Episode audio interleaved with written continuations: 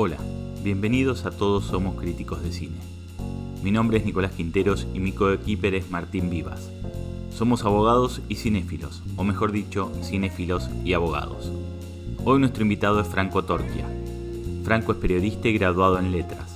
Fue locutor y guionista del ya mítico programa Cupido, panelista de Intratables y conduce No se puede vivir del amor que se emite de lunes a jueves por Radio de la Ciudad, entre muchísimas otras actividades. Nuestro querido François Truffaut decía que todo el mundo tiene dos oficios, el propio y el de crítico de cine. Por eso hoy, con el licenciado Franco Torquia, vamos a hablar de cine. No me considero un cinéfilo y en estos últimos años, digo por, por señalar un periodo posible de tiempo, diría en estos últimos, no sé, 10, 15 años como mucho, eh, ha bajado mucho la frecuencia eh, en mí de, consumo de películas, o bueno, más aún de asistencia a salas de cine. Em, sobre todo si pienso en mi infancia o también si pienso en mi adolescencia y primera juventud, en donde sí tenía como, como un hábito casi, ¿no?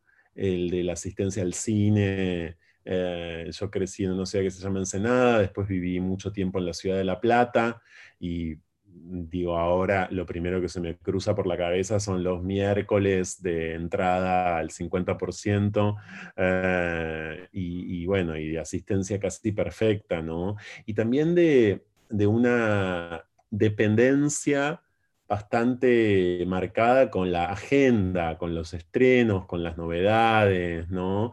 Eh, con las noticias vinculadas a quién estaba filmando qué o cuál era el siguiente proyecto de. Em, yo lo he perdido bastante, eh, porque también no, no, no me parece estar viviendo hoy en el mejor momento posible el cine. En esto quiero ser completamente honesto. Eh, no me parece que estemos viviendo un buen momento cinematográfico y hay muchos ejemplos que para mí argumentan en esta dirección. No ejemplos de películas, ¿no? Sí de comportamiento general de la producción audiovisual, digo, de tendencia general de la producción audiovisual. Em, por estas horas, mientras nosotros estamos conversando, hay un ejemplo que em, me parece en este sentido especialmente elocuente, ¿no?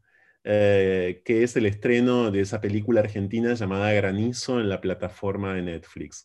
Una película que no vi, eh, pero independientemente de que no la haya visto, lo que creo que logra la,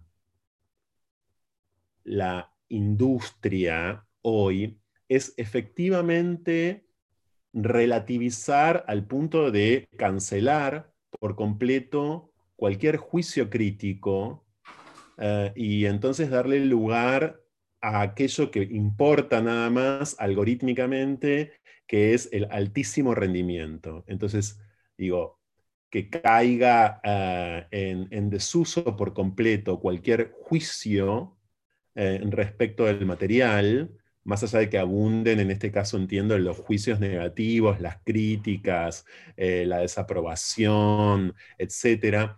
Eso puede estar ocurriendo, en efecto, como, como, como la sensación de que está ocurriendo, pero es absolutamente terciario, ni siquiera secundario, eh, al lado del rendimiento.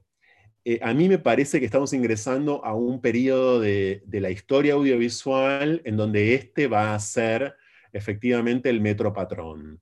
El metro patrón va a ser el de que mientras las multitudes puedan estar desaprobando, manifestando rechazo, eh, criticando, va a importar que una película, que por otro lado, ¿por qué sería una película? Ya no sabemos efectivamente de qué hablamos cuando hablamos de una película, es decir, los límites concretos de ese material específicamente cinematográfico están hace mucho tiempo, pero mucho más hoy, completamente corridos. No se entiende hoy lo que es exactamente una película, de lo que no. Pandemia mediante muchísimo menos. digamos, estallido tecnocrático de las pantallas mediante muchísimo menos. No sé qué es ya lo meramente cinematográfico, realmente no lo sé.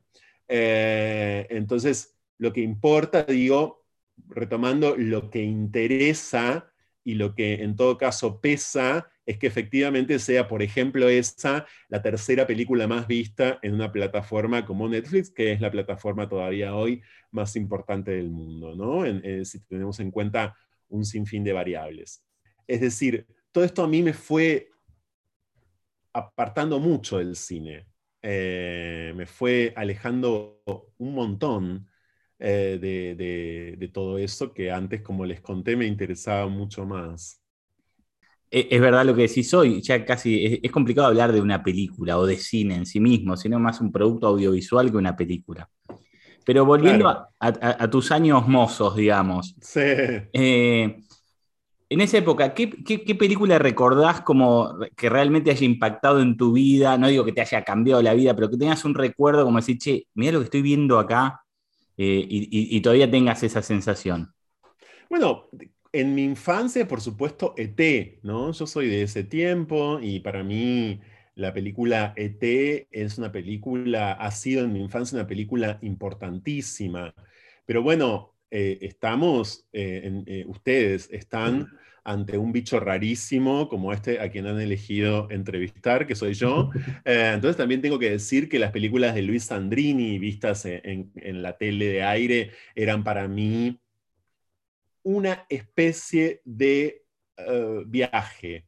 No porque exactamente me gustaran, sino porque había algo del grano, de la imagen, de la textura, de la historia, de la iluminación, algo o mucho, ¿no?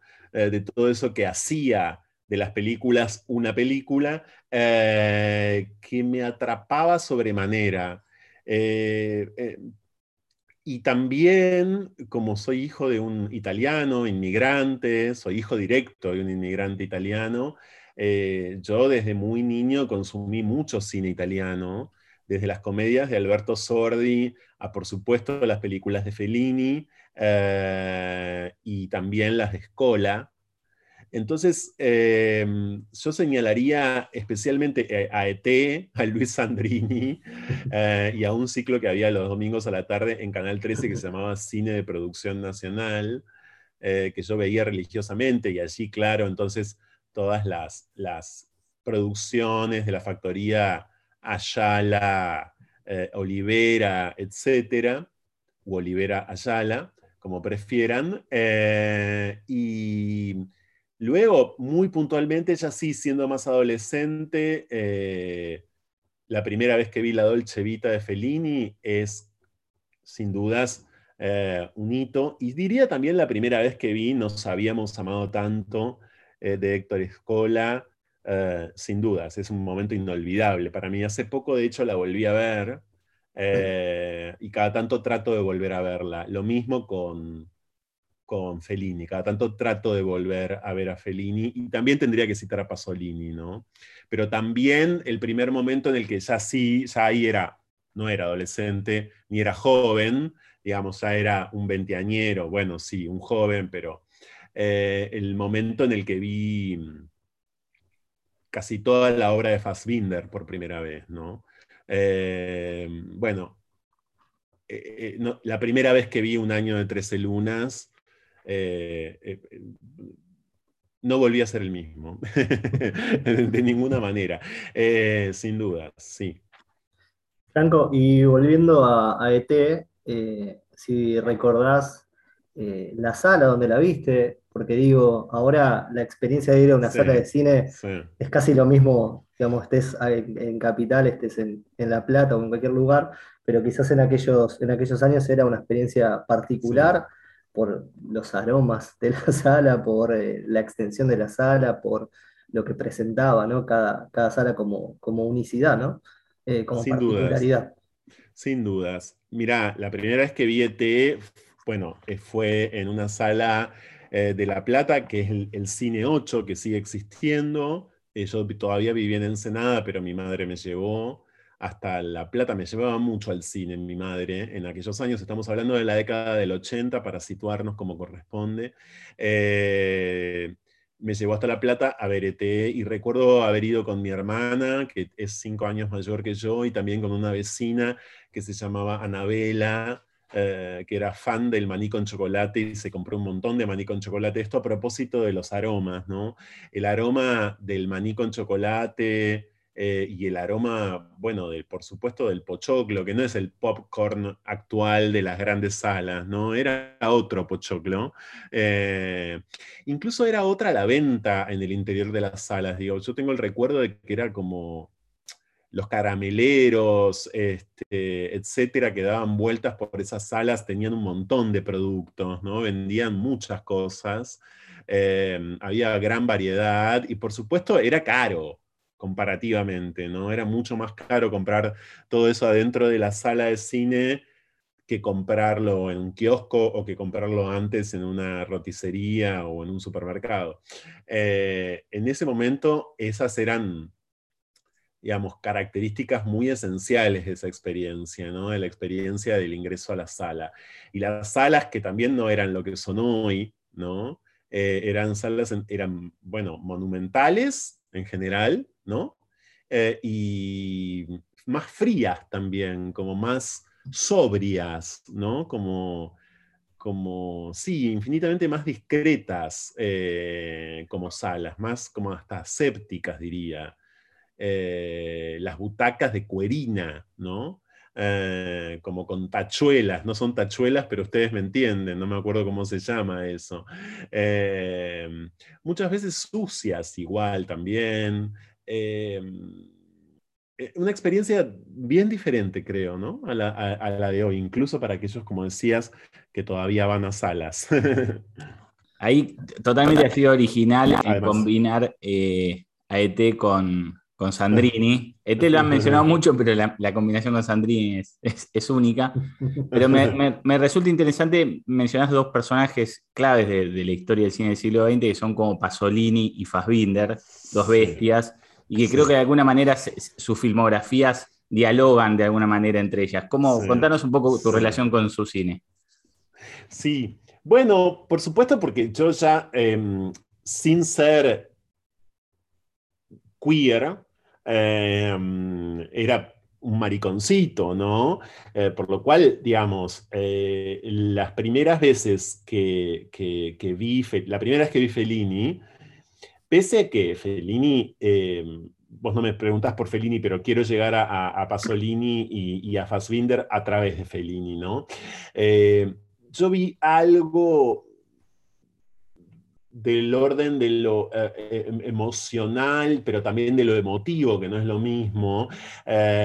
y por supuesto, vi a Anita Ekberg, vi a esa diva y vi algo así como un putón, ¿no? como, aquello que decimos este, muchas veces hacia el interior de las disidencias o, que definimos como putones, por supuesto con amor eh, y por supuesto sin desaprobación alguna, es decir, algo excesivo, algo travestón, ¿no? Que tenía Anita, eh, Anita Ekberg concretamente, que claro, eh, los maricones yo creo que identificamos eso muy, muy, muy, muy tempranamente, ¿no? Vamos como, como abrazándonos, acercándonos, dejándonos eh, eh, llevar por completo por esas imágenes, ¿no? Bueno, por otro lado, a mí Marcello Mastroianni me parece uno de los hombres más bonitos de la historia de la humanidad en todo sentido, entonces creo que algo de eso también me pasó. Por lo cual, Fellini, que uno podría hoy decir, bueno, tiene, tiene algo de queer, pero tiene mucho de, digamos, heterocentrado,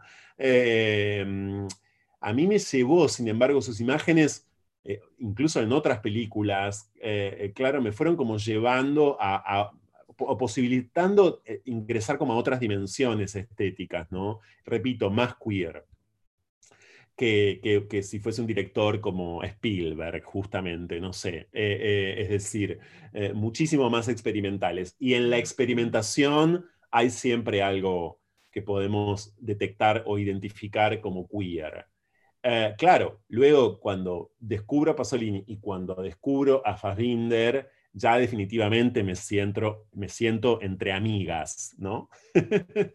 Eh, es decir, ya directamente siento que, estaban interpelándome por obvias razones.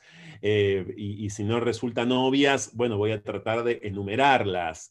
Em, las razones directamente tienen que ver ahí, sí, no solamente con el modo de filmar, sino hasta con los elencos, con el casting, con las historias, con el tratamiento en general, eh, eh, con el tratamiento narrativo general, con el punto de vista, que es un punto de vista indisociablemente disidente, y no solamente sexogenéricamente disidente, sino políticamente disidente, ¿no? estéticamente disidente. No voy a ser yo quien tenga que decir acá que Pasolini por momentos filma mal, ¿no? Como todo el, digamos, como buena parte del mundo se ha encargado de señalar. Es decir, es un, ha sido un director imperfecto, un director eh, roto por momentos, ¿no? Eh, eh, un director desinteresado por el perfeccionismo, ¿no?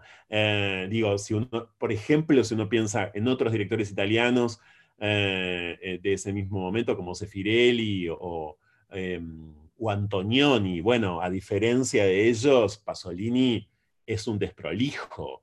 Esa desprolijidad, esa suciedad que tiene por momentos su film es profundamente atractiva y es completamente queer, es de potencia queer eh, total.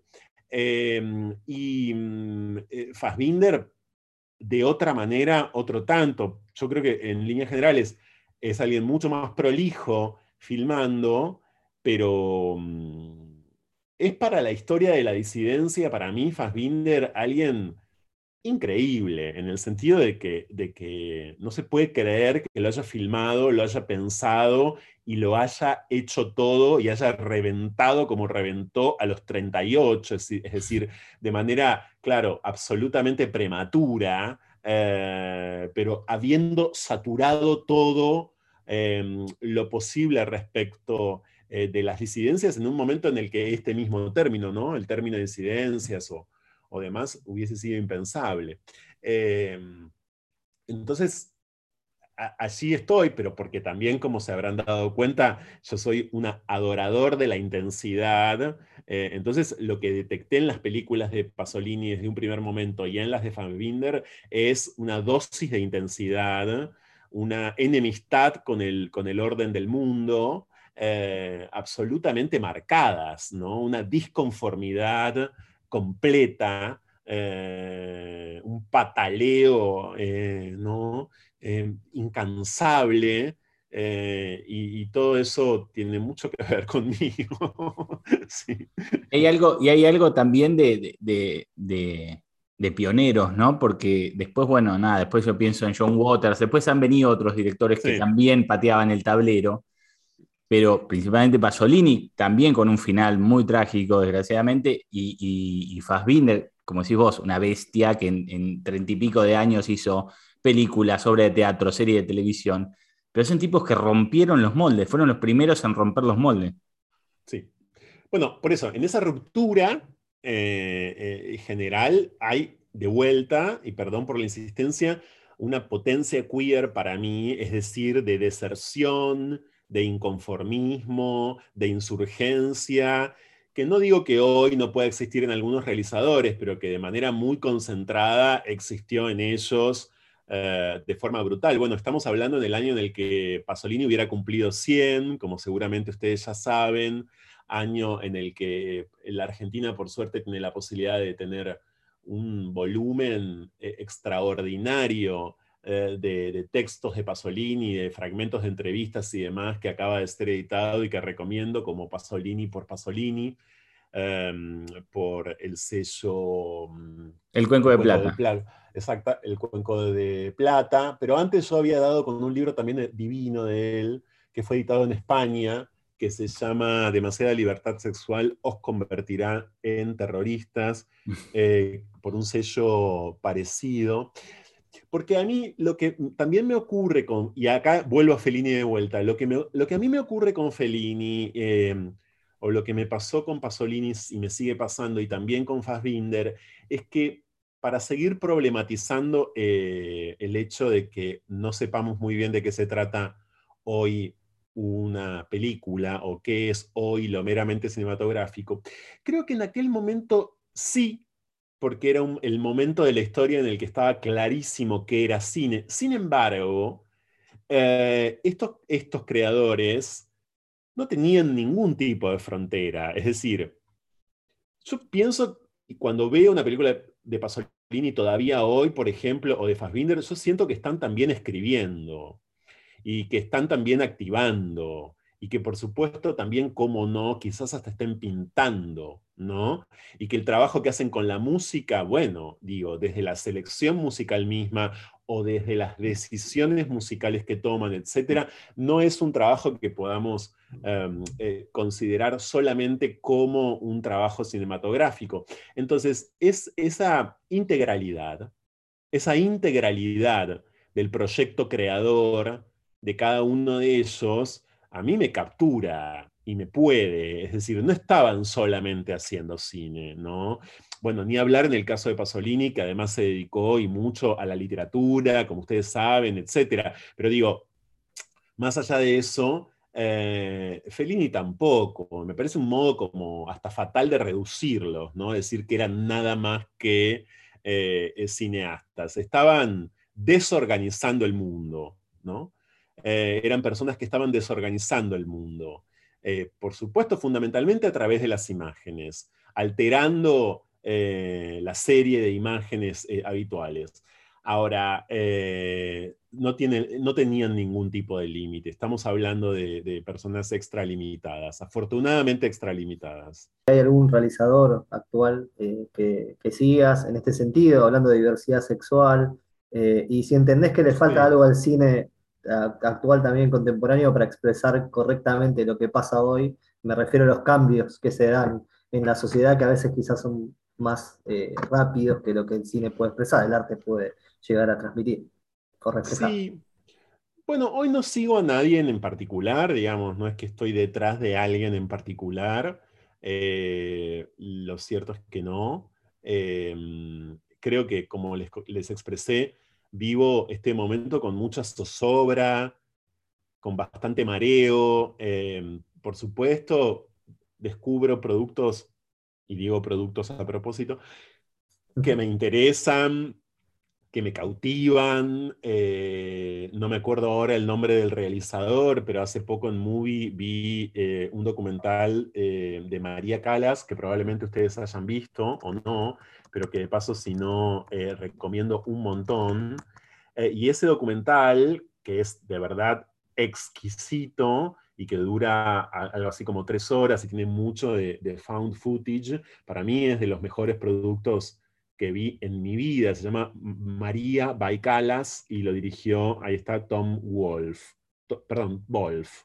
Concretamente es Wolf muy, amiga de Pasolini, está siempre dando vueltas por ahí. Exactamente, bueno, la íntima amiga de Pasolini, pero digo, más allá de, sí, más allá de eso, de todas maneras, eh, me resulta como, me resultó pertinente decirlo. Entonces, bueno, eh, ahí eh, descubro algo buenísimo. Después, no sé, también hace poco vi los diarios de Andy Warhol que produjo para Netflix Em, Ryan Murphy, que para mí es un realizador muy desparejo, y estamos hablando además de alguien absolutamente absorbido por la industria, ¿no? Hoy.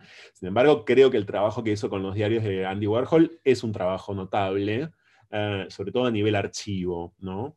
Eh, y es un trabajo interesante. Luego, algunas películas de Xavier Dolan, del canadiense, me, resultan muy destacables, otras no. También creo que, bueno, es alguien que atraviesa diferentes momentos y está, es lógico, ah, y también es alguien todavía muy joven, ¿no? Pero algunas películas de Dolan creo que, tienen que, venir a cuento.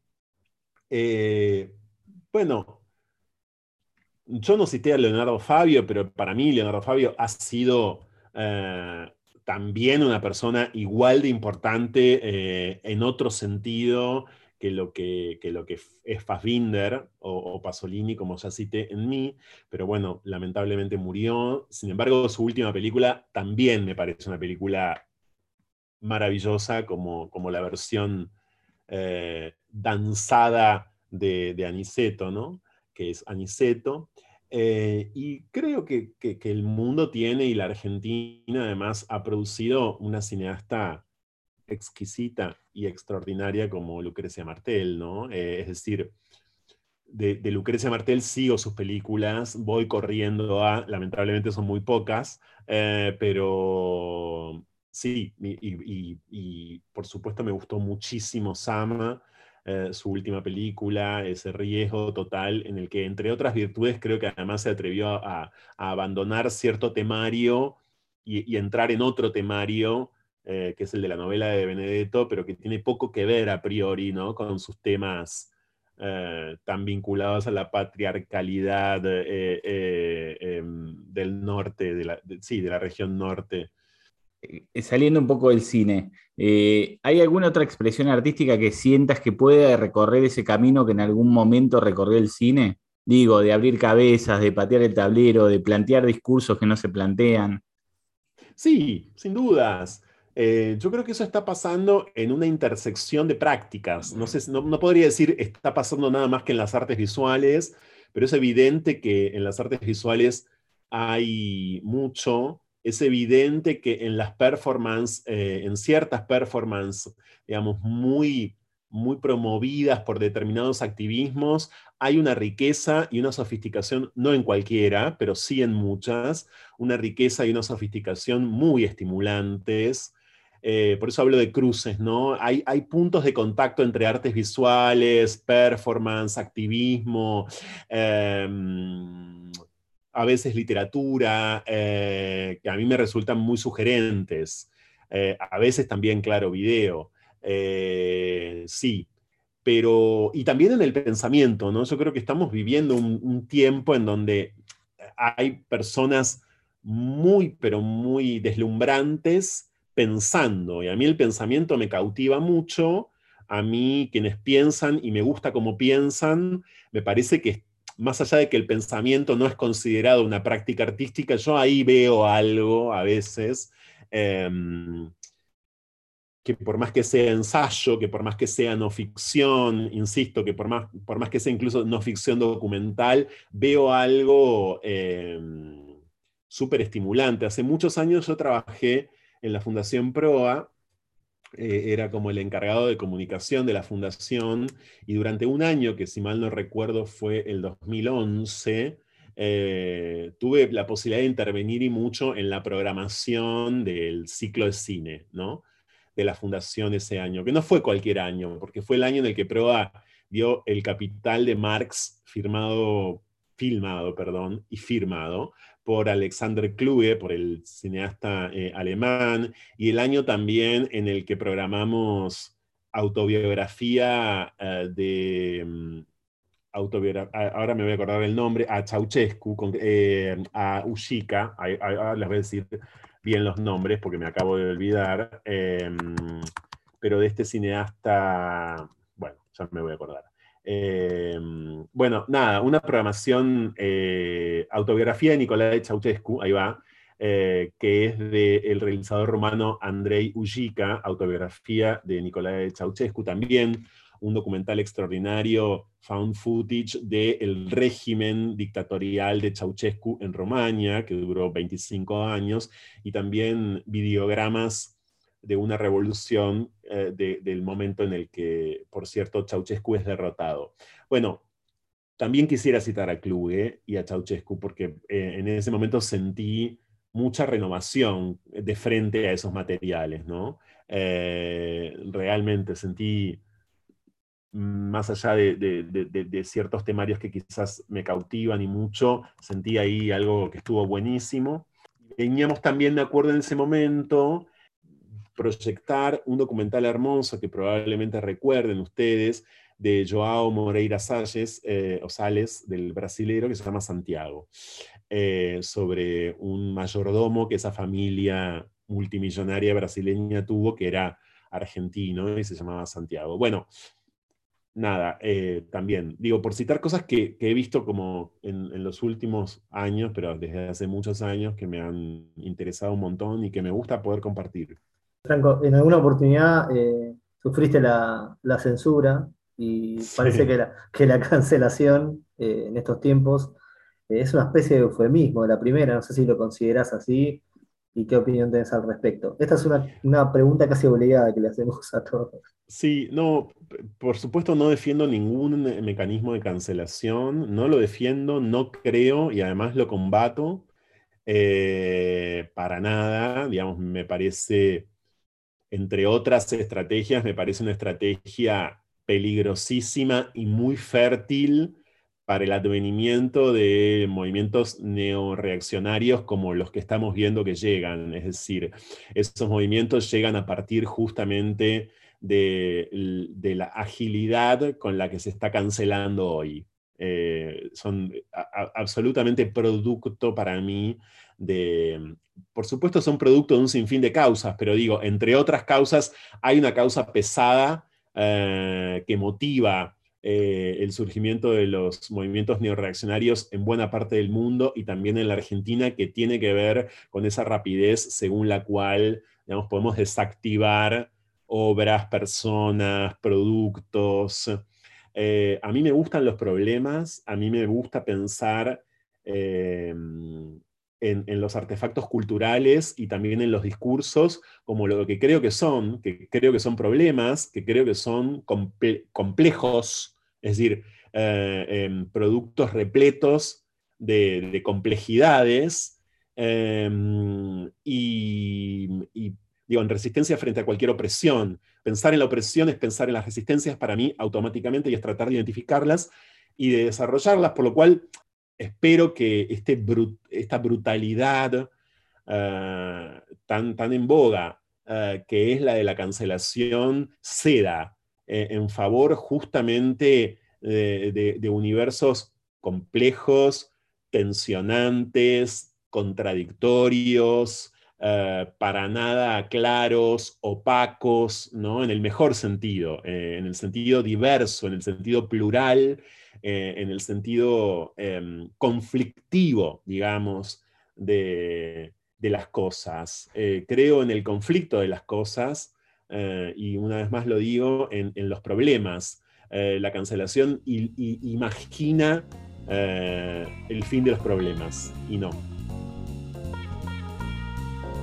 Así pasaba Franco Torquia hablando sobre el estado actual del cine, de lo que le provocaban las películas de Luis Andrini y de su admiración por Fellini, Pasolini y Fassbinder. De esta manera, concluye el segundo episodio de la segunda temporada de Todos Somos Críticos de Cine. Gracias por acompañarnos.